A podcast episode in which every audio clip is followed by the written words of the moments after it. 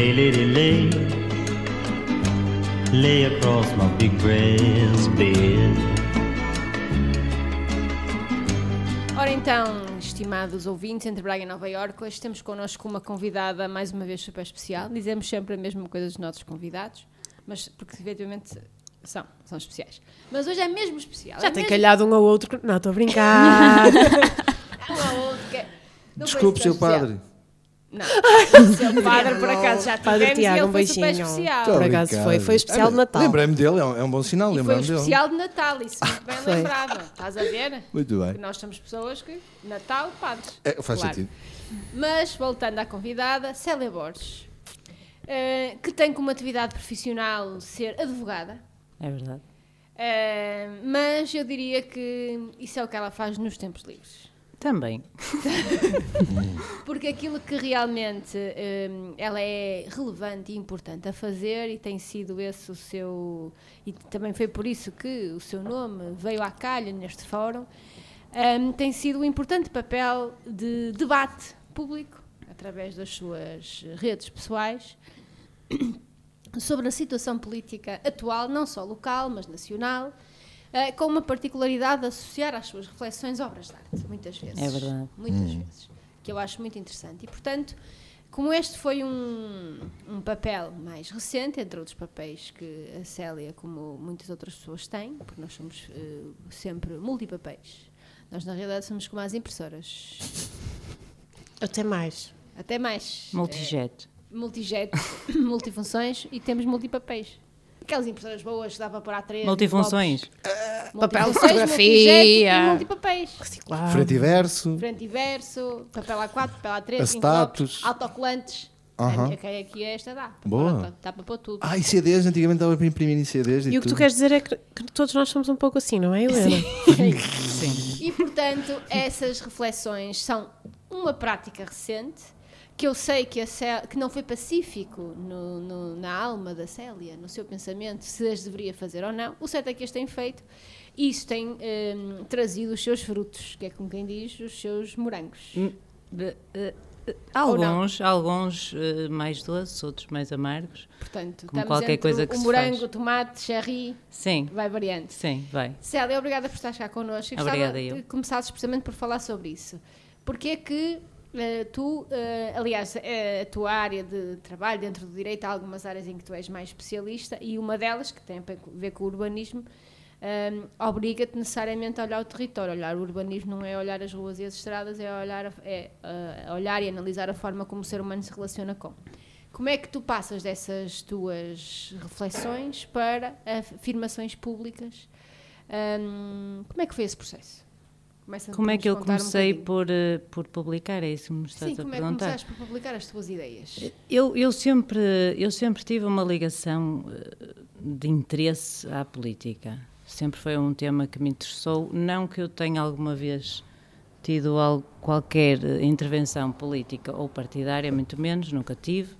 Eh, mas sempre foi uma realidade eh, no meu crescimento. Na minha casa sempre se falou imenso de política, sempre foi um, um tema muito presente. No dia de eleições era sempre um dia de reunião familiar e de festa e de discutirmos uns com os outros sobre, sobre as coisas, eh, sempre com muitas sensibilidades políticas. nunca fomos muito unanimistas em casa, houve sempre quem pensasse mais, mais à direita, mais à esquerda, e por aí eu fui evoluindo um pouco o meu interesse pelo, pelo tema.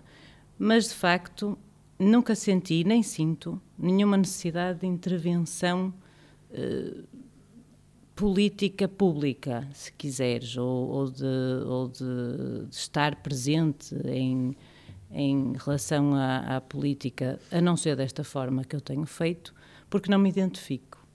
E foi um pouco por aí que eu comecei a, a escrever, já escrevo há muito tempo sobre isto, sobre outras coisas. Aliás, a escrita para mim é uma forma de organização de pensamento e de emoções.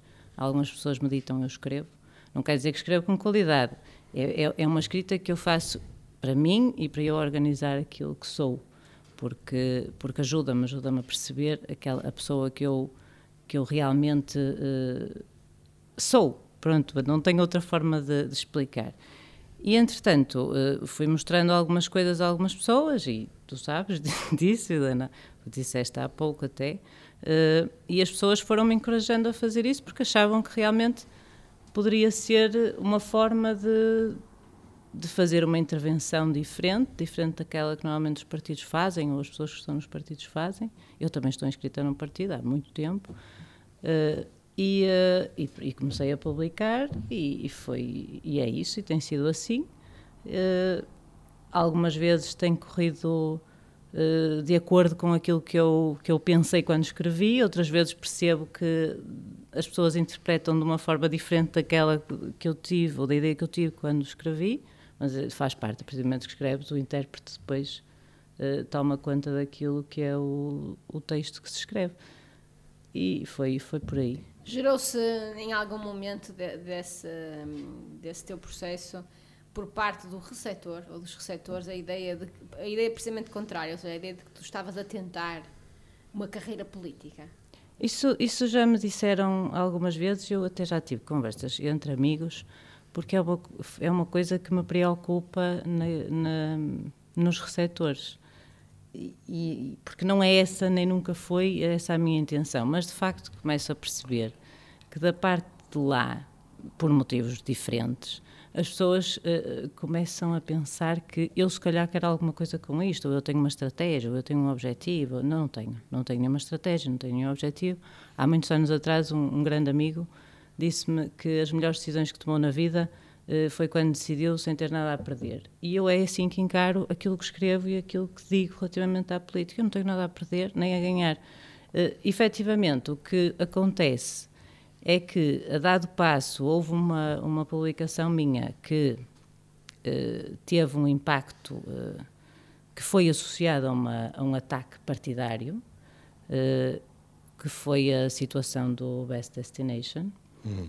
E, e, nessa altura é que penso eu que surgiu ainda mais. Foste parar ao polígrafo. E foi parar ao polígrafo, exatamente.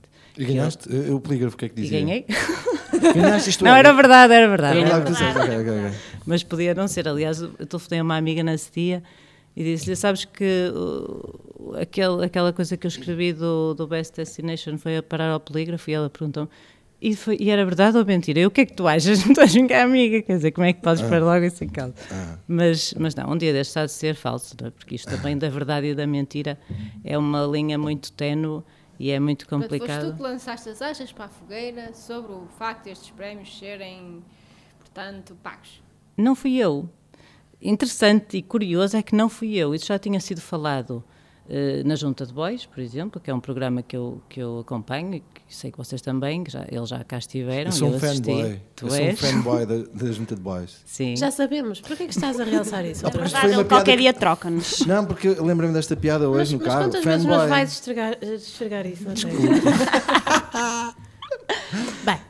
E, uh, e eles, já tinham, eles já tinham falado do assunto, já tinha sido tratado, acho que em mais do que um programa.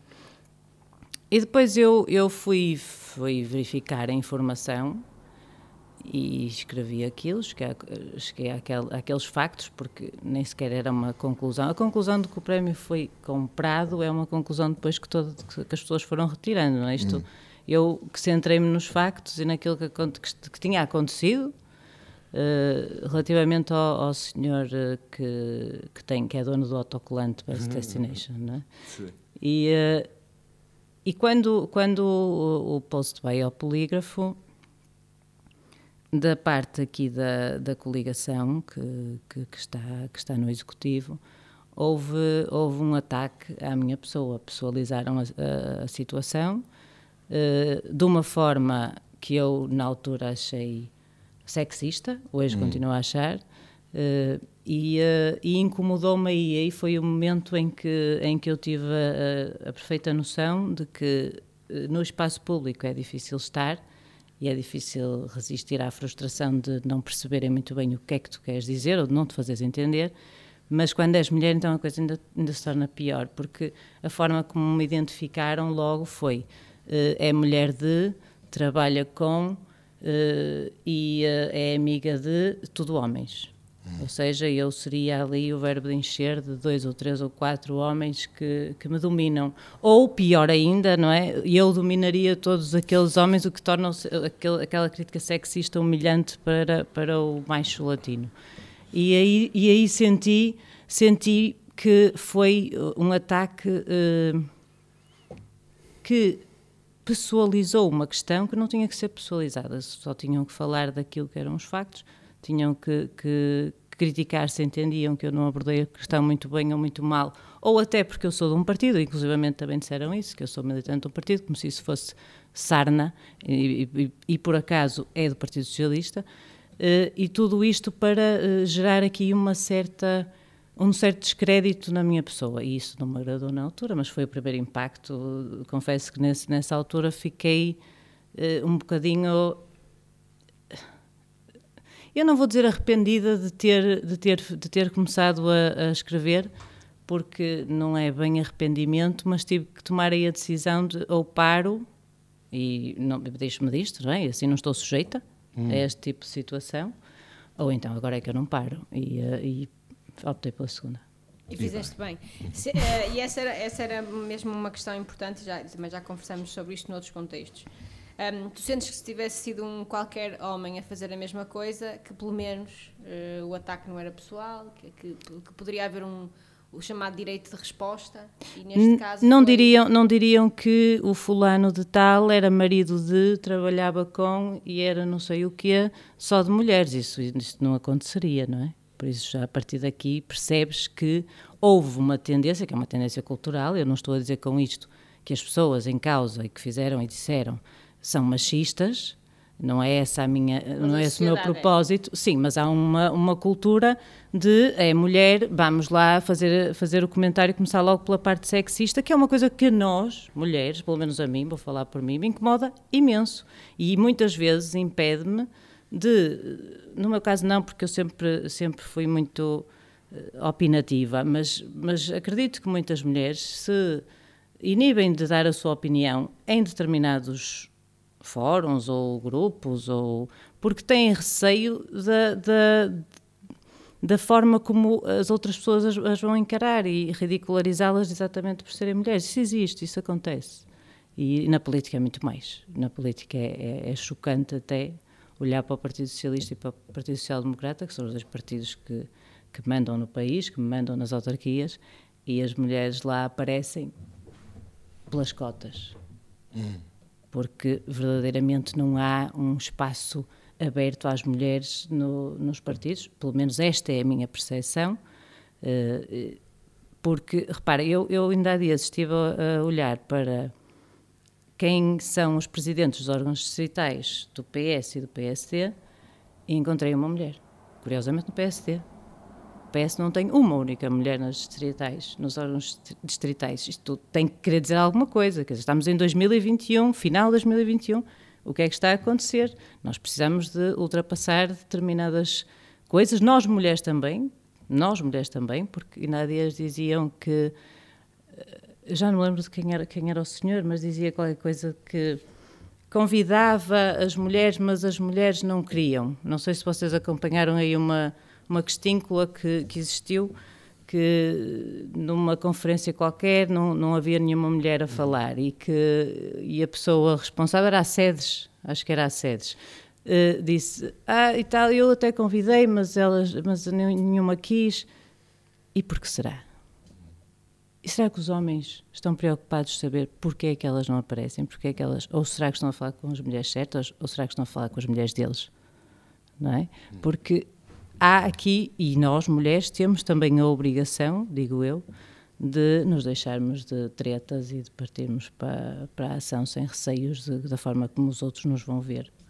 Porque então, para isso, mais vale não fazermos nada, não é? E sermos formiguinhas de carreira. Eu aplaudo estas palavras. Eu tenho não, essa não sensação uh, de que tu estás a falar, não só, não só na política, tenho uma, uma série de, de de, de experiências e, e, por exemplo, acho que, que se verifica isso também um bocado no humor. Uma mulher não está mais não está tão à vontade para, para gozar com certas coisas, para fazer pouco certas coisas como um homem, por exemplo.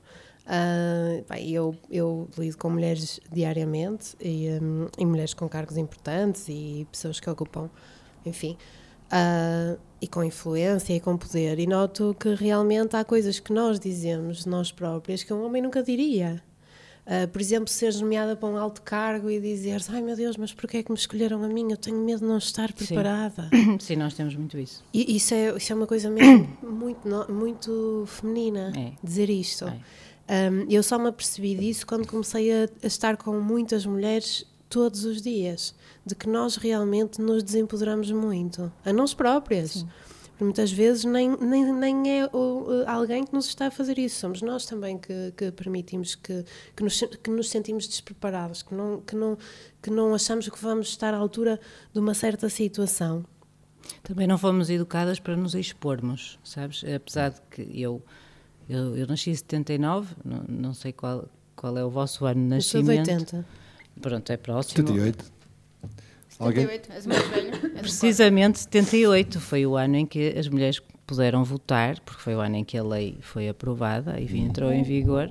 Todas as mulheres puderam votar, porque antes só votavam as que sabiam ler e escrever, ou seja, eh, uma pequena parte, não é? Uhum. Porque normalmente os, havia mais homens na escola do que mulheres, enfim, e, por aqui fora, então onde é que nós, lá, onde é que nós chegávamos? Ou seja, uhum. eu, eu nasço no, no, no, ano seguinte a isto acontecer.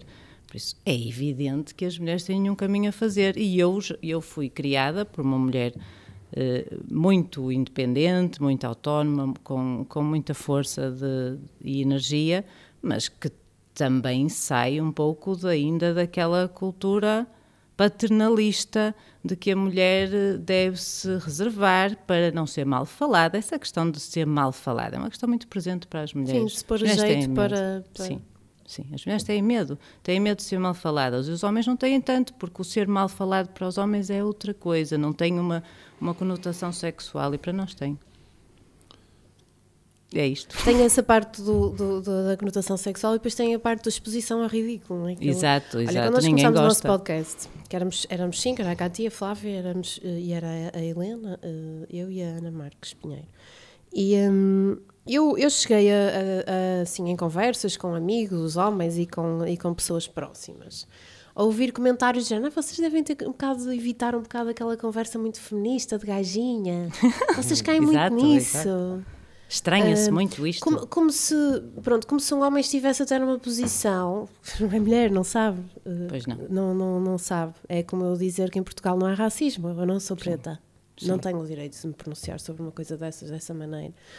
E, e, como, se, como se os nossos direitos já estivessem todos garantidos e como se nós, uh, pronto, estamos, estamos a ser, uh, a ser caprichosas, estamos Sim, a ser temos que nos conformar que isto vai lá devagarinho. Temos que nos conformar que isto vai lá devagarinho. Sim. Basicamente, é isto que resulta de muitas conversas que, te, que tenho uh, e de pessoas que não são machistas. Eu volto a repetir, eu acho que sim, sim, o machismo não é não é questão de, de ser sexista com uma mulher e fazer um comentário depreciativo o machismo existe na nossa educação, faz claro. parte de nós, não, é, não está errado nem certo, faz parte. Aliás, eh, se há uh, área machista e paternalista é, é, da, é da religião católica, porque tudo o que está associado à, à Bíblia e às interpretações da Bíblia tem muito que ver com uma submissão da mulher. E por isso, se nós somos um país católico e formos até aqui, eh, é natural que tenhamos ainda isso em nós, mas temos espaço para evoluir a, minha, a geração dos meus filhos já não será de tudo todo eh, confrontada com a maioria dos problemas que nós ainda, ainda somos. Mas isto não quer dizer que nós tenhamos que nos sentar e cruzar os braços e dizer, ok, isto vai lá devagarinho, por isso vamos esperar, vamos ter calma que nós vamos lá chegar. Não, nós só vamos lá chegar se pusermos o pé na porta, porque se não pusermos o pé na porta não vamos lá chegar. E como é que tu achas que as mulheres podem fazer isso? Ah, eu não sei, eu não sou especialista na, na matéria, só sou mulher, não é? Eu, eu, eu limito-me a, a, a, não me deixar condicionar pelo meu receio de ridículo de ser mulher e falar e ter opinião. É, é simplesmente isso que eu faço e já é uma, uma, uma um exercício de, de, de, alguma intensidade, porque eu não, nunca é fácil, para mim, nunca eh, publicar um texto. Nunca é fácil, porque eu sei à partida que ele pode ser bem recebido, mal recebido, às vezes, às vezes não, não é sequer uh, como eu vos disse há pouco, interpretado no sentido que eu quis dar quando escrevi, uh, e, e continua a ser algo que me causa ansiedade, que me causa preocupação, porque nós inevitavelmente preocupamos-nos com aquilo que os outros vão pensar, isso todos nós, é? quando as pessoas me dizem eu não quero saber do que os outros pensam, isso não existe. Nós queremos sempre saber do que os outros pensam, principalmente as pessoas que são referências para nós. Uh, e às vezes ir contra essas pessoas ou, ou bater de frente com a opinião de, das pessoas que são referência para nós é muito difícil, e eu faço isso muitas vezes, e, uh, e, e habituei-me a a nunca pensar que falava demais, porque se eu começava a achar que falava demais, então calava-me. Olha, e às vezes no, falo demais. Ana, tu no outro dia publicaste um, um, post com uma imagem de uma obra da Paula Rego. Eu gosto muito da Paula Rego, já tive o gosto de fazer uma exposição retrospectiva dela e de trabalhar com ela. Uh, e a obra da Paula Rego é uma obra profundamente feminista, não sobre as questões da mulher no espaço público e Sim. na esfera pública, porque ela é de outra geração, não é? Nasceu em 35, mas sobre aquilo que é o combate dela tem a ver com o machismo no cotidiano, Sim. as questões da casa, Sim. a mulher cuidadora, a questão do aborto, que ela muito. marcou muito a obra dela e que esteve hum, tantos anos uh, clandestino e ela própria fez vários abortos, não é? Porque não Sim. havia métodos contraceptivos, não é? E portanto, porque era uma coisa mal vista. A forma como ela teve tomar, tinha que tomar conta do marido quando ele esteve uh, doente, doente no, no, uma grande parte da vida do casamento. E depois a forma como ela foi julgada pela, por ter resolvido o problema e como resolveu, Sim. e porque, tanto porque era uma isto e uma aquilo, mas no fundo ela tinha três filhos e um marido doente que lhe tinha estourado a massa toda. Sim. Um, e pronto, e, foi, e lidou muito com isso. E ela vai a esta questão profunda da casa, ela fala muito sobre isto, que ela cresceu numa família em que um, a mãe que a incentivou a desenhar, a mãe não saía de casa, a mãe estava em casa. É tal reserva, pronto, tal as reserva, mulheres reservam portanto, e era uma família bem tida, etc. Foi, era, Ainda era, pior, então, quanto, pior. quanto, mais, quanto mais subias na, na, no extrato social, pior. mais reservadas tinham de ser as mulheres.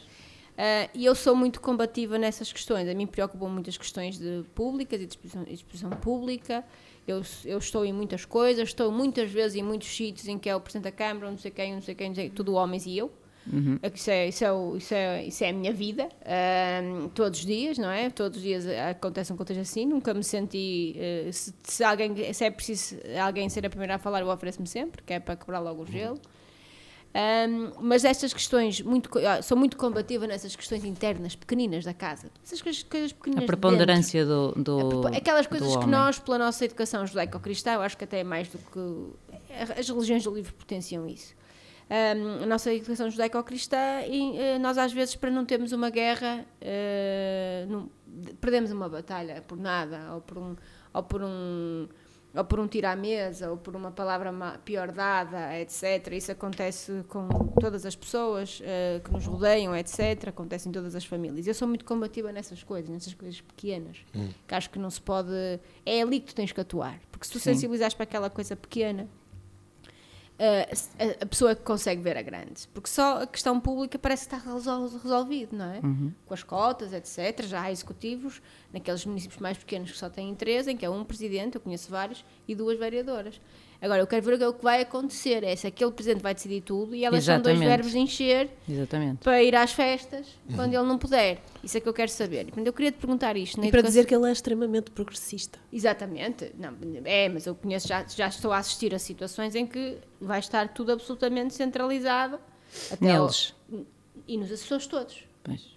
À volta. E, portanto, são dois verbos de encher um, que, mas dá uma ideia que de facto a pessoa é muito progressista. Uh, e eu queria te perguntar isso: na educação dos teus filhos, uh, na, na, tua vivência cotidiana, tu vais, na, nos teus contextos de trabalho, tu vais a essa coisa pequena, porque essa coisa pequena interessa-me. Porque é que nós continuamos a dizer cria uma empregada da limpeza, cria uma, uma assistente, uma secretária?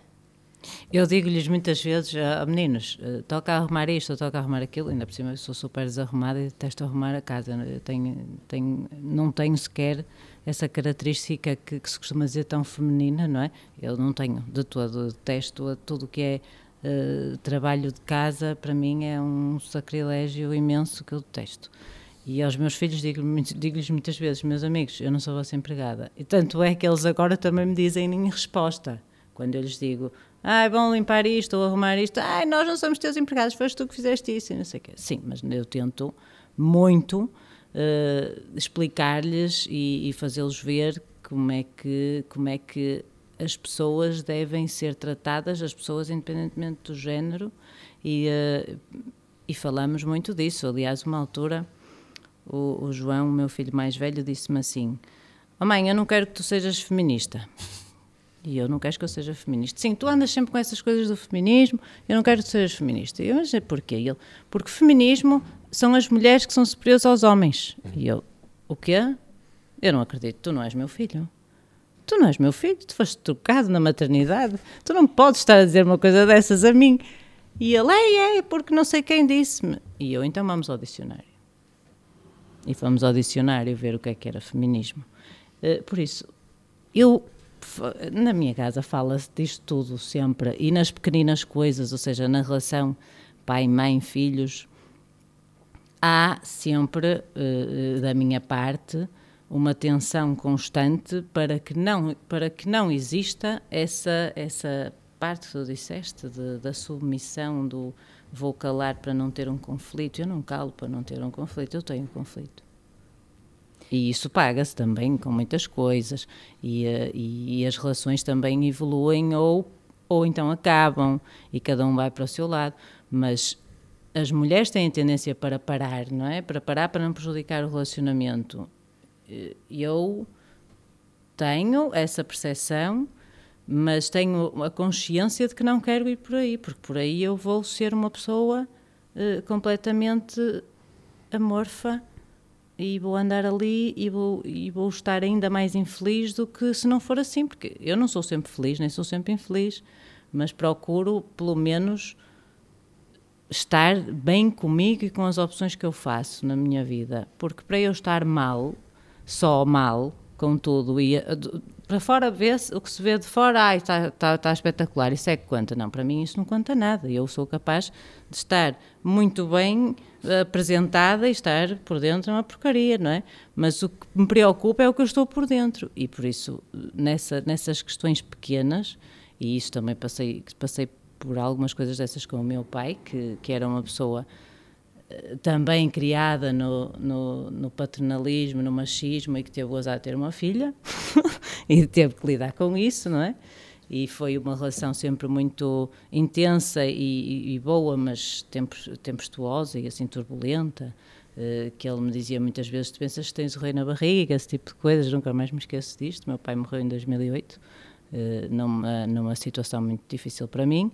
Uh, mas, mas sempre tive e sempre senti essa, essa luta em casa, desde sempre, desde que eu me conheço, que foi sempre uh, importante manter uh, a força, ou seja, nunca me submeter, nunca ser submissa. A minha mãe nunca foi, por isso eu também cresci a ver a minha mãe a, a empoderar-se e a ser ela própria e com todos os problemas que, que até isso trouxe para a vida deles conjugal. Uh, mas por isso isso sempre fez parte da minha vida. Eu, eu, se, eu não quero estar em conflito, não quero andar no conflito, mas eu não fujo ao conflito só para os outros se sentirem bem. Que eu, que eu há pouco estava a, a querer falar, puxando um bocadinho, quando falaste da, da religião católica, eu trabalhei seis anos numa empresa ligada à igreja e percebi que a posição da mulher e o lugar da mulher não é deste século ainda. Um, e sempre que uma mulher fala, ou sempre que uma mulher falava, e, agora perguntávamos também, era a maluca. Exato. Olha que ela é brava. é engraçado, olha que ela é brava. É tua. Olha, né? E uh, eu tenho sempre essa sensação. Agora, uh, noutro contexto qualquer, sempre que me dizem, olha, vê lá como é que ligas que ela é brava, vê lá como é que falas com ela que ela é brava é brava. O que, é que isso quer que, dizer? O que vocês querem dizer com isso? Depois, a, a, verdade é que eu conhecia a tal brava que eles estavam a dizer e eu disse: Olha, eu não percebi, eu continuo a não perceber e ninguém consegue explicar. E eu faço mesmo essa pergunta diretamente, a dizer, olha, o que é que vocês querem dizer com isso?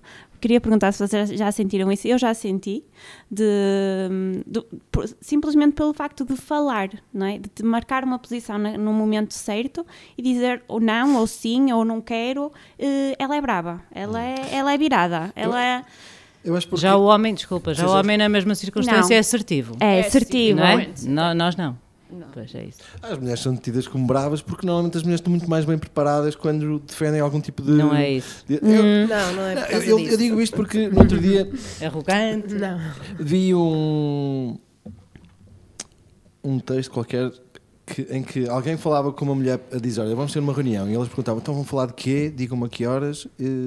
Não- não seria bem uma reunião. Mas portanto, ela perguntava esses detalhes para se preparar e para ir lá realmente eh, ocupar o seu tempo da, da- da forma mais produtiva. E quando a mesma informação era dada a um homem, eles ah, ok, sim senhor, eu apareço. E nem querem saber do que é que se trata. Lá Eh, está a tal questão. Só, Ah, eu tenho só presença- as mulheres, eu acho que são muito mais exige- auto-exigentes con- consigo próprias do que propriamente os homens. Os homens eh, realmente têm, devem ter tido a vida mais folgada até, até, até agora, né? bastava desaparecer, eram os homens, eles é que mandavam nisto tudo. Sim. Ah, nessa medida, as mulheres, não sei se por obrigação da posição que sempre ocuparam, eh, ao nível da, da família, sempre foram tidas como as pessoas que tratavam da, da organização familiar. E eram? Sim, e criar. Sem essa organização as coisas desabam. Sim, sim. Simplesmente. Mas, é isso- tão mas- simples mas quanto eu isso. acho que é importante que se calhar que desabem, porque se calhar é preciso que na organização familiar comecem a haver outros organizadores. Claro, mas eu tentava dúvida. pensar, por exemplo, em, em Mosa, já, eu acontece-me quase sempre em todos os desfiles, quando eu, quando eu organizo um desfile, desfile é uma, uma- é uma organização de, de um evento, tu tens que contratar os modelos, os fotógrafos, maquilhadores, cabeleireiros, tens uma equipa enorme às vezes para, para um desfile que demora 10 minutos. E é evidente que eu, ah, desde que eu comecei nisto, fui sempre eu sozinha a fazer, a fazer isso. Eu ia com o carro cheio, com a minha coleção para onde fosse preciso, chegava a um sítio, via o sítio onde é, onde é que ia ser o desfile, via os intervenientes e organizava as coisas. ah, ia preparada, ia com os meus sim. papéis, com as minhas listas, com os meus números, pronto, com As tudo listas. organizado, Nós com as minhas listas. listas, sim. E, e o que acontece, invariavelmente, invariavelmente mesmo, e porque antes de um desfile a minha cabeça está com milhares de detalhes em que basta um falhar para as pessoas, as pessoas vão reparar e só vão reparar naquilo. E portanto a minha cabeça até aquilo acabar não para. E há sempre alguém que me diz que eu estou muito nervosinha ou estressada. Não, não pode estressar. Isto eh, irrita-me profundamente. Eu vou-vos contar, vou contar-vos uma situação que aconteceu, que até parece assim anedótica, mas é verdade. Ah, antes, de- antes da pandemia, em 2019, eu fui para a Albufeira para um evento de moda sustentável. E fui sozinha, levei a minha coleção, como sempre, sozinha. Ah, chego, ah, chego lá, havia três desfiles em três dias, portanto eu sozinha ter que organizar tudo, com os modelos que tinha disponíveis, com as equipas que estavam, conhecer toda a gente, e aquilo estava pessimamente organizado, não havia listas com os nomes das modelos, com as fotografias, quanto é que calça, não, não existia informação. Então eu passava o pequeno almoço no hotel, a tentar micar quem eram as modelos eh, para escrever nas minhas listas tamanhos. os nomes delas, todas as informações para eu ter a informação toda centralizada uh, para conseguir tomar decisões, organizar as coisas. Quem é o DJ? Eu quero que o DJ tenha com dois dias de antecedência a faixa que eu quero para o meu desfile, que lhe diga quando é que, ele, quando é que entra. Estes, estes detalhezinhos todos. E eu estava ao pequeno almoço porque era a única altura em que toda a gente estava junta, porque depois aquilo dispersava e era impossível voltar a reunir aquela informação toda. E toda a gente, tu és muito estressada, tu és muito estressada. O que é que aconteceu? No último dia deste evento, o- nós tínhamos um desfile no casino de Vila Moura.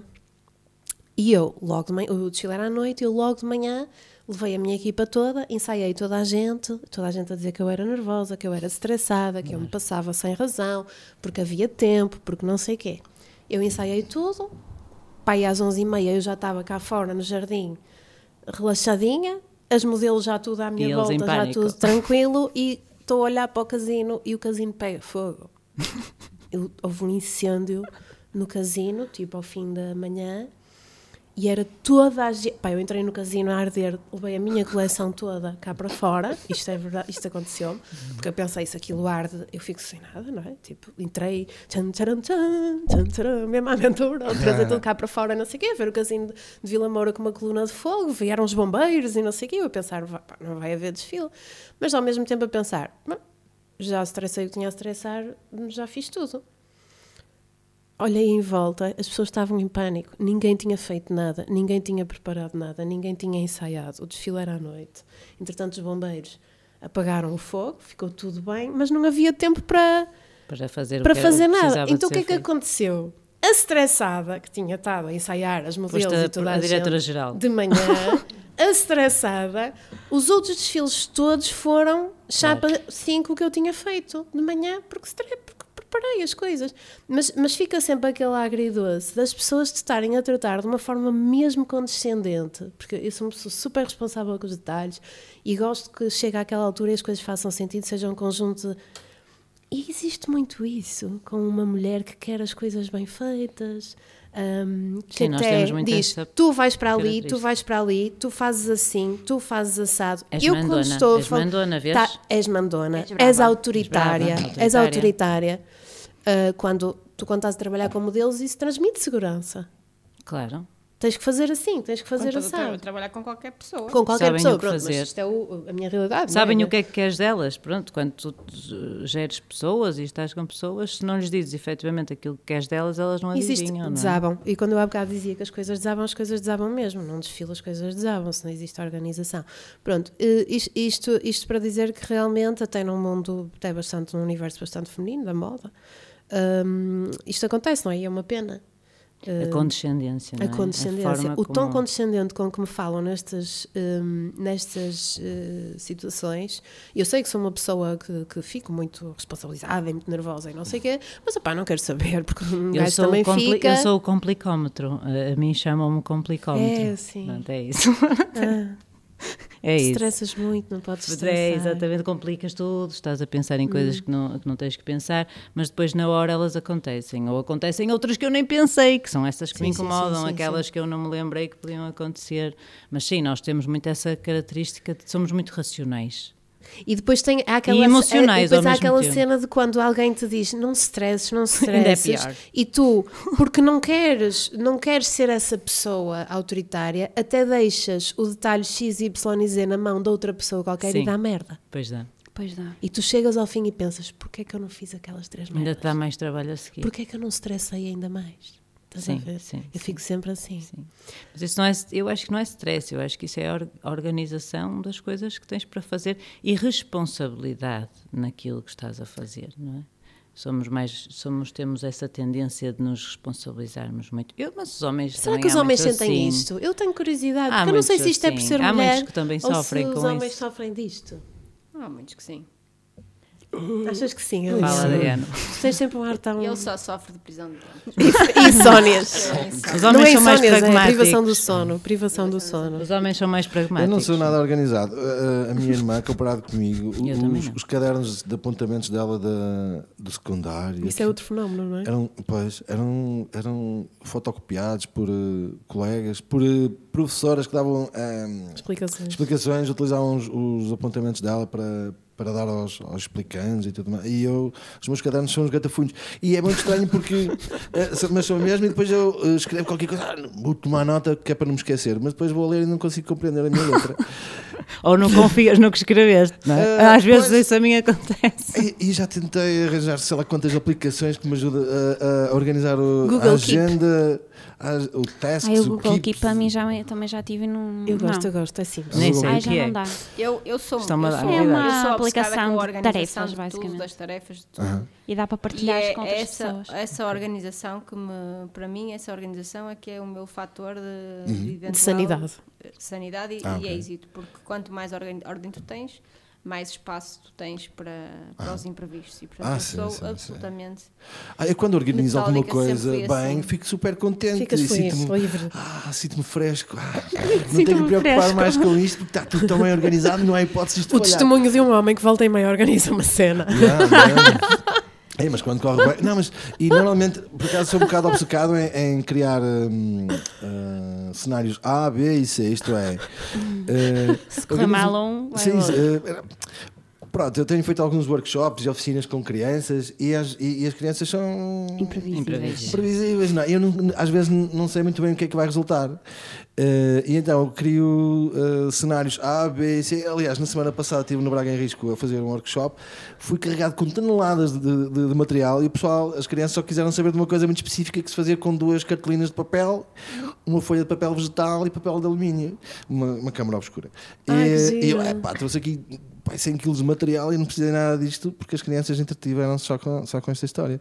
Um, e, e, como é, eu sou a, a, única pessoa que estou a organizar e, e dou a cara por aquilo que estou a fazer e tenho uma audiência que, que espera muito de mim, não é? As crianças são super pá, exigentes. Exigentes. Sim, sim, sim, eu adoro as crianças por causa disso. Elas são exigentes, elas são francas, elas são claras, elas não gostam de alguma coisa dizem, elas acham que, que nós somos não fazem patetas. Fretes, não, não fazem fretes. E, e isso não, é uma não, coisa... é, dizem logo, está a ser, uma, está a ser uma seca. não, e, e, mais uma vez, as crianças têm, têm as verdades do, do mundo dentro, dentro delas. Nós estamos muito corrompidos, parece-me a mim. Hum, mas tu até és uma pessoa que até nem está tão corrompida Porque sou muito infantil, pois é, mas depois as pessoas me levam a sério, é uma coisa, é, é uma coisa estranhíssima, é uma coisa estranhíssima. Olha, eu estava-me agora a lembrar aqui de uma, para introduzir aqui um tema à Célia. Eu há uns anos, quando estava no Museu dos Descobrimentos no Porto, tive um desafio de uma escola no Porto que era para ir explicar a crianças de 3 anos, eles tinham um tema anual e o tema daquela eram os museus. Então eu tinha que explicar a crianças de 3 anos o que era um museu. 3? Pois, eu também estava a pensar três. e eu, é uma que tarefa. É que é um museu, comecei a desconstruir, okay, vou tentar a partir da ideia do que é uma coleção, que o museu é um repositório de coleções, etc. E tinha repositório. Repositório! Uh, que era um museu, um sítio onde havia coleções, até lá fui eu, para, lá para a escola. Então, lá em casa, não sei o que, começamos a falar das coleções, e, e eu, eu tenho selos. E, e como eu tenho uma hum, ligação muito, vá lá, distante com o mundo infantil. Um, e selos, têm selos lá em casa. Ah, eu foda-se como é que eu. uh, mas a da altura houve uma criança qualquer que no meu exercício tentava. E legos, legos, vida, dinossauros. Pronto, havia, houve uma criança que conseguiu perceber que eu estava-me a esforçar para perguntar o que é que eles colecionavam, o que é que eles colecionavam lá em casa, e na altura eu percebi. Adorava ver isso. Que uh, eles colecionavam uma coisa, que eram as frutas do Lidl. Ah, ah, exato. Os meus também. E então há uma criança que, que, não é, que percebe, ok, tu estás a precisar de uma ajuda, e eu vou-te dizer o que é que a malta coleciona. Ok? Não é selos. tu estavas, tu estavas desfasada da realidade Não, deles. tenho zero. Uh, pá, sou eu brinco percebo. com criança, etc. Mas é tudo. Não, não, não, tenho, não tenho essa proximidade. Quando trabalhei no eu tinha mais, fazíamos de aniversário, sabia o que era a Frozen e o Hulk e não sei o quê, mas pronto. Sim, só, só os greatest hits. Só, exatamente. E então começou, e aquilo que tornou-se numa coisa, porque a da altura eles começaram a competir ah. sobre as frutas do Lidl que cada um tinha. Ok? E portanto, eu tenho brócolis, eu tenho. E tu querias falar de museus, não é? E eu queria explicar. e depois, da altura lá, consegui, aquilo perdeu-se, então eu perdi o, claramente o fio, a audiência. e da altura lá consegui, e eles lá perceberam, começamos a perceber quem é que tinha ido a museus, e eles lá. E sinto que ficou qualquer coisa. Vamos ver daqui a uns anos se ah, ficou ou não. Sim, sim, sim. Mas isto para te perguntar o quê? Em ti ficou. Não, eu nunca mais me esqueci na minha vida e eu depois cheguei, cheguei e depois liguei à minha mãe, porque a minha mãe vai, é que vai, eu detesto ir ao supermercado, tenho um pânico de ir ao supermercado, detesto ir ao supermercado. Uh, eu vou ao supermercado, não faço listas, porque nunca me lembro, esqueço-me de coisas básicas. E no supermercado não olho para o telemóvel, que tenho que estar muito concentrada, porque senão vou absolutamente. E depois até acho que faço as coisas, até uh, escolho as coisas erradas. Bem, até faço. Ah, bem. ok. Não olho para os preços, eu sou, e que se mudam os sítios. Eu estava a ser Tens que ir a um supermercado pequenino. Eu vou sempre ao mesmo. Tem que ser pequenino. Mas às vezes mudam as coisas. A granola mudaram de sítio. Agora, nesta Como assim? A quem? A granola. Ai, a granola. Como é assim mudaram de sítio? Mas isto para te perguntar o quê? Hiperventilar. Eu não sei se eh, são áreas do, da, da, advocacia, do direito que tu trabalhas, hum. mas acredito que como estás num, num gabinete que, que, que, para que tenhas essa partilha, uma das coisas que me preocupa e que me aflige muito tem a ver precisamente com os direitos paternais, etc., que eu acho que nós. Uh, as, as, leis existem, as leis existem e até acho que são uh, bastante uh, de acordo com aquilo que deveriam ser os nossos pressupostos enquanto sociedade, mas de uma forma geral, ou seja, é igual para uns e para outros, as licenças já são iguais, uh, já não tem que ser a mulher a ficar em casa, é um uhum. tempo que pode ser dividido. Em caso de separação, as guardas partilhadas está tudo bem, etc. Está tudo super uh, bem encaminhado. Bem encaminhado, mas aquilo que eu sinto é que, na generalidade dos casos, acontecem duas coisas. Ou três. Ponto número um: as mulheres não abdicam. Portanto, elas querem ficar em casa, não se naquele momento de eu sinto que tenho que quero lá saber se durante seis meses a minha carreira não trabalho, porque eu é que tenho que fazer isto, porque isto é uma coisa que eu tenho que fazer. Uh, não obstante haver uh, leis para poderem sair mais para amamentar, para isto, para aquilo, eu tenho que fazer isto porque eu tenho que fazer. Ahm, no, no, no caso das guardas partilhadas, muitas não querem, nem sequer ponderam essa situação, portanto, eu que tem que ser, porque eu, que- eu, eu que Porque sei. sempre foi assim. Porque sempre foi assim. Ahm, e a sociedade também não. também impõe isso. Ah, eu, às Ou ver vezes. com bons olhos, que, ver com- seja, que seja assim a exatamente, eu, exatamente. Eu gostava de um dia perce- percepcionar aquilo que é uma mulher dizer: Eu não quero amamentar, porque eu não quero ficar de licença, eu não quero isso, eu não quero amamentar, eu quero ir trabalhar. E eu acho que isto, imagino, isto nas avós, nas mães. Como? Mas isso as crianças, se não têm leite materno, elas não têm cérebro. Helena, Nunca tive leite da minha dizer- mãe, que a minha mãe, coitadinha, teve que ir trabalhar no dia a seguir, teve Sim, que lavar roupa antes para, para o tanque. Portanto, eu chamo que se foda, vais beber leite da, Claro. da lata. Epá, e eu estou aqui, não sou muito boa da cabeça, mas Ainda hum, bem que resisti, assista- exato. resisti. Eh, e portanto, isto acontece. A minha e- aconteceu-me parecido. Ou seja, não adianta nós Estou termos aqui. legislação se as próprias. E quando as mulheres dizem, epá, eh, e eu acompanhei recentemente uma, uma- até uma artista aqui da galeria que passou por um processo de divórcio e ela entendeu que o marido tinha mais condições para ficar com os filhos do que ela. E ela teve problemas eh, seríssimos com os pais dela, com toda a gente, que ninguém entendia porque é que ela.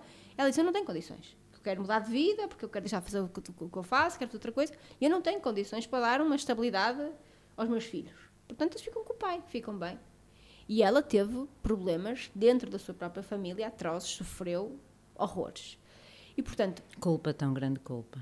Culpa. É, Mas ela É achou sempre. que era o mais acertado, era nem sequer Sim, guarda partilhada. só, mas... ela e, só ela e o marido, ou ex-marido, é que É que tinham, é que, tinham que E por- tomar e- essa decisão. Eu gostava de te perguntar se tu ninguém. sentes isso, ou seja, que são as próprias mulheres que eh, ignoram que há, que há legislação, que abdicam desta igualdade, que sentem que há tarefas que só elas é que podem fazer. Helena, para mim é difícil falar disso porque eu não sou eh, trabalhadora por conta de outrem.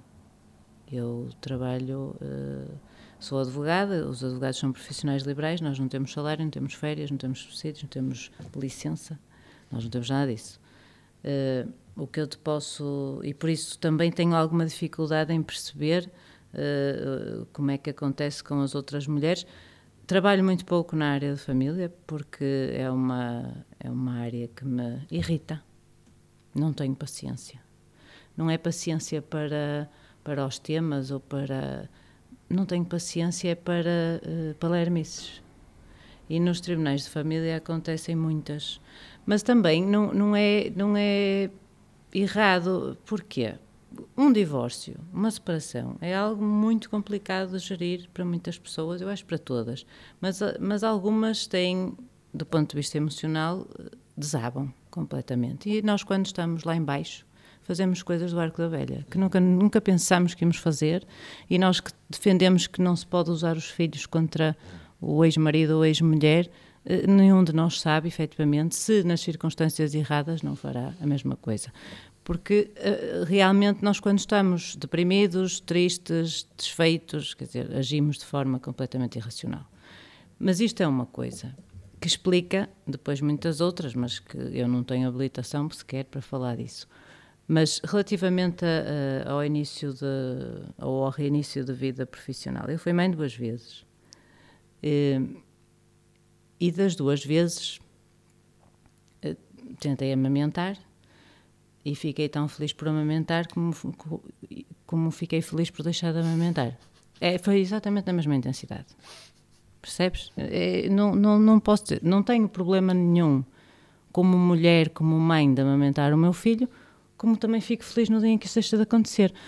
Eh, Porque realmente tem que, tem que haver uma parte de nós, de mulher, que não pode desaparecer. E nós, quando, quando sentimos que, quando somos mães, uh, que a nossa parte de mulher deixa de existir, e sentimos isso logo na gravidez, porque a barriga, uh, as mamas, tudo, tudo muda em nós, nós ficamos diferentes, o nosso corpo fica diferente, então no, nos últimos meses é, é, é horrível, é, depois, depois do filho nascer o teu corpo muda, a tua, tu própria mudas, muitas vezes podes ter depressão, eu não tive, mas tive ali uma fase de montanha-russa, chorava, ria, chorava, ria, nunca estava bem com nada, eu que sou assim aquela pessoa que se chora nos filmes, então nessa altura chorava por tudo e por nada, não é? Qualquer coisa que visse, até numa telenovela, coisas...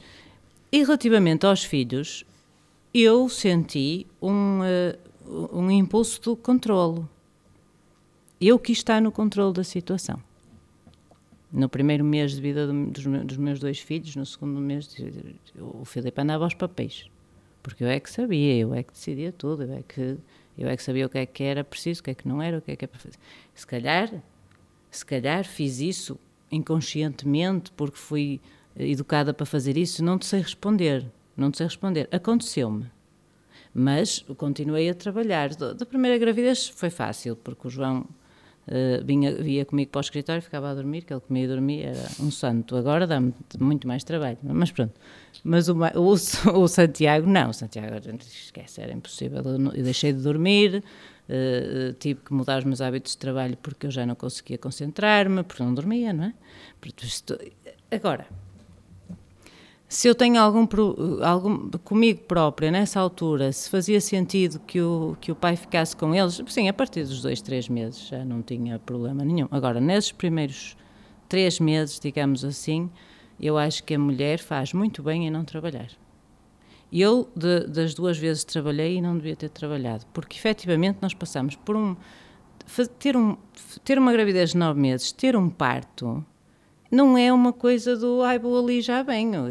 É difícil, é, é esgotante e tira-te tira-te energias de uma forma que mais nada na tua vida te vai, te vai fazer isso. Além da ansiedade toda, não é? Porque a ansiedade do teu filho vai, vai nascer e como é que se está tudo bem, se não está tudo bem, todas essas coisas, porque tu não estás a ver, não é? E, e todos temos essa noção de que bem, eu vi as ecografias, mas pode acontecer alguma coisa no último minuto e, e, as coisas não correrem bem. E tu assumiste aquilo e, e a partir dali vais ter que assumir o, a educação do teu filho, seja ele como for. E por isso eu não vejo com maus olhos que haja um período, até para o pai, que não, independentemente de não passar pelo parto, uh, também pode ter as mesmas, uh, as mesmas necessidades emocionais. Uh, eu, eu entendo que faz parte da nossa responsabilidade social darmos espaço às famílias e às mulheres e aos homens para uh, terem filhos e para terem condições para voltar a trabalhar, porque isto, esta cultura de que temos que estar 24 horas sobre 24 horas a trabalhar para sermos válidos ou para sermos bem vistos pela sociedade, é? que nós somos trabalhadores, os outros são uns inúteis, nós é que somos. É só, só isto só, só, só cola com quem está sempre a trabalhar. E eu não acho, eu, eu gosto muito do que faço, sou advogada, já, já o disseste desde o início, e gosto muito do que faço, mas eu também gosto muito de ler. Gosto, olha, ler livros é uma coisa que eu faço ultimamente porque durante o, período em que os meus filhos eram muito pequeninos. Esquece, nunca mais li um livro.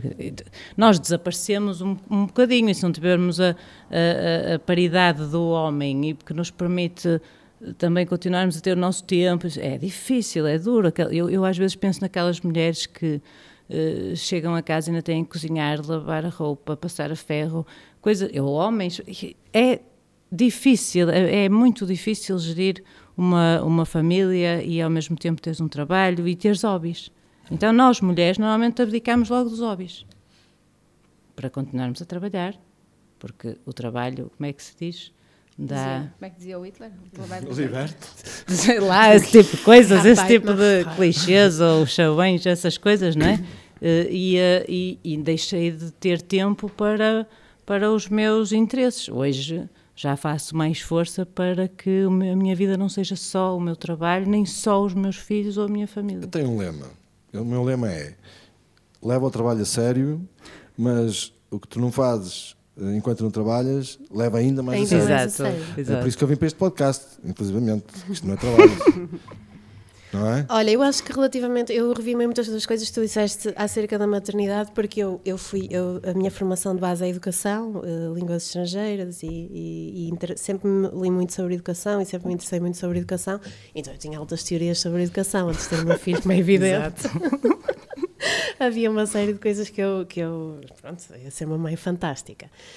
E a primeira coisa que o meu filho me ensinou mal nasceu foi: esquece, só sei que nada sei, meu. Sim. Tu automaticamente, quando um bebê nasce, és tomada por uma cena hormonal, eu é. sei lá o que é que é aquilo. É. Assim como eles, quando saem, já vêm a mamar, eu tipo, como é que esta criança sabe o que é que tem que fazer Eles já vêm programados. E até tu aquilo. próprio sabes já, eh, o tu, que tens que fazer, que que, é nunca incrível. tomaste conta de um bebê, sim. Eu não, porque eu nunca tive essa com a proximidade. informação eh, dentro de ti, é esta cena que eu tenho que fazer. E ninguém te está a dizer nada, que eu não tive mãe, avó à minha beira a ajudar-me. Sim. Foi tudo instintivo. E a cena é, só sei que nada sei, isto é um instinto. E Instinto, funciona, sim. Instinto, instinto. Ah, funciona em muitas coisas e depois falha em muitas coisas e ensinou-me muito sobre não julgar a mim própria, Exato. não julgar. Não exigir porque- demais, Sim, porque não é? é muito visceral, é uma coisa muito complicada. Ah, Eu acho que o nós empoderarmos a nós próprias e às outras mulheres passa muito por ah, se a ah, fulana de tal quer ficar em casa, fica em casa. Se eu quero sair, eu, eu por exemplo, tive, tive, os- tive os dois, tive os dile- o dilema de uma semana depois fui para a Embrace trabalhar para o ateliê e não sei o que, fiquei toda quilhada. Desgracei-me completamente porque foi uma cesariana de emergência. Eu estava toda, estava com agravos e fui trabalhar. Cenas assim, não é? que não, pronto, que não, não- que foi uma estupidez. Que sim, que pagaste Eh, o preço depois. Eu paguei depois o preço porque fiquei arrasada e depois precisei de muito mais tempo para recuperar, etc. E estava com o trabalho sempre ali na cabeça. Portanto, eu acho, eu, o que eu aprendi, para já, não é? o meu filho fe- fez 5 anos há pouco tempo e foi uma- o maior professor que já tive na minha vida, ah, por uma série de coisas. Hum, não sabemos nada. Não sabemos nada. Eh, E, e, o, o- e faz parte, eu acho que o empoderamento Ah, e feminino... depois toda a gente sabe dar a Toda a opinião, gente não é? tem Isso é uma opinião. Ah, é horrível. E 90% da nossa energia vai para explicar porque é que estamos a fazer assim. E toda a gente quer que a gente faça de uma maneira diferente. As pessoas estão-se a cagar. Tem a vida delas. Tipo, vão-se embora a seguir. Sentam-se no sofá da tua sala. "Ah, Devias fazer não sei como. Olha, tu não devias ficar. Ou devias sair. ou, ah, as Eu pessoas pedir todas desculpas aos meus amigos que, que têm tinham tanta opinião. E a, a quem eu dei conselhos, ah lá, se fosse comigo. Sim. Sim, já fi- Isso não é nada, isso é uma não- constipação. Pá, eu lembro-me quando o meu filho nasceu, e eu, eu era assim, eh, pá, tens de livre. Não sei o quê. não Pá, o puto nasceu com. Não stresses. não stresses. que exagero, que mãe galinha, e não sei o quê. Quando o puto nasceu, eu, eu lembro-me de percorrer o corpo dele ao milímetro, É à isso. procura. Pá, eu só queria que ele fosse saudável, eu só queria que tivesse tudo bem. E é uma coisa mais forte do que tu. É uma cena super eh, visceral. Ele está à beira de um, de um muro e está toda a gente a subir para o lado e tu.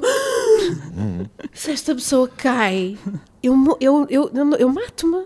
Tipo? Sim, sim, sim, Não sim, posso continuar a viver. eu acho que a grande felicidade. é. Deixa de ser só tu. E atenção, olha, atenção que eu sou das mães mais. Esquece, eu não sou mãe galinha, eu sou, amo o meu filho, eh, enfim, mas, mas eu sou capaz de ir eh, para fora em trabalho 4, 5 dias e o meu filho fica com o pai. E tem que ser, e tem que ser. Sim, sim, e não aplico a minha carreira, porque a minha carreira implica viagens, implica muito sacrifício, implica horários completamente loucos e implica trabalhar uma noite pela noite dentro, coisas assim, não é? Que, que para, para, para, para aquelas mães, pronto, muito devotas é, é uma loucura. Hum, mas eu também percebo, mas eu também percebo essa parte visceral, porque eu, foi quando, ele, quando o Isaac nasceu e ele trepou por mim acima para mamar, eu esquece. Como é que esta pessoa acabou de chegar? Já sabe estas cenas todas e parecia que eles é que. E nós também, pronto, eu acho que essa parte da contro- do controlo, eu, eu senti que assumi o controlo. O João e o Santiago nasceram e eu assumi o controlo. É, eu, acho que é natural, eu acho que está cá dentro. Há uma e programação, é aquela- há uma programação é biológica tua para cria, isso. não é? Tipo, Ah. tudo- depois aquilo começa a passar e tu começas a perceber a que ele está que está tudo bem, que vai ficar tudo bem. mas e que já outras pessoas podem cuidar dele, não é? Ou dela, eh, mas aqueles primeiros impactos é quem tem que cuidar és tu. Eu, eu da segunda gravidez do segundo do Santi, ti- fiz uma cesariana que não correu assim muito bem, então estive um dia inteiro eh, sem poder estar com ele, depois dele nascer, e aquilo deu uma volta ao, tragédia. texto de uma, de uma forma. Mas, mas é como te digo, as pessoas que querem trabalhar ou querem ir trabalhar, e, e- e- claro que têm que ter as mesmas, as mesmas condições para o pai, e se o pai quiser ficar, eu acho isso espetacular. Eu não tenho E não devem, acima de tudo, é ser julgadas por quererem Não. ir trabalhar. Sim, mas essa era a minha questão. Sim, que eu sim, sim, que há sim. muito julgamento e que, que a própria mulher. Eu compreendo que seja visceral, nunca passei por isso, compreendo que seja visceral, mas além de ser visceral, eu acho que compreendo ser visceral, mas além de ser visceral, eu acho que é uma coisa social também. Achas que sim? Achas que a mulher ir trabalhar antes do tempo? Acho que, acho Fica-lhe que há mal? um conjunto de coisas também de, de- de- é a mesma coisa nas guardas partilhadas e nisto e naquilo. Ah, sim, sim, que- nas guardas partilhadas eh, ainda que fica mal para muita gente. eh, Sim, que a sim, sim, sim, sim, sim. Sim, Aí sem sim. Nisso, Eu na, sim. na parte do nascimento eu não estou tão de acordo porque Não acho sei que, que eu não tenho essa experiência, mas acho que até há- acho que até tem há mulheres que até são bem vistas profissionalmente se forem trabalhar olha ela até veio trabalhar e ainda podia ter ficado. Muitos patrões até acham bonito. Uhum.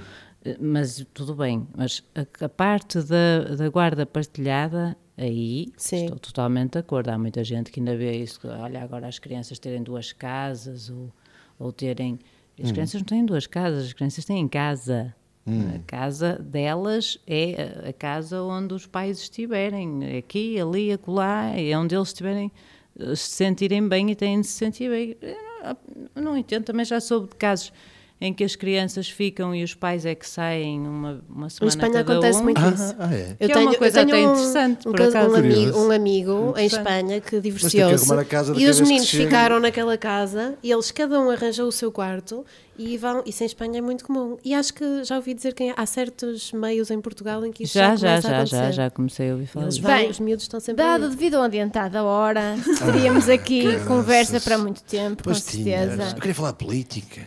Que é que Eu acho que saber? foi suficientemente interessante. Esta conversa Não é muito política. saber mais que ainda Eu pode sei, ser Esta conversa é super que política. é- isto é muito política. Eu também acho isto. Isto é muito político. Isto é endemicamente político. Tudo é As pessoas é político. que acham que só quando estás a falar de Yes, economia, political. finança e. Ou do António Costa Ou do do António Rio. Costa, que é Sim. política. Não, a política está nestas coisas e é isso. Que, também é sobre É isso que fala a Paula Rego.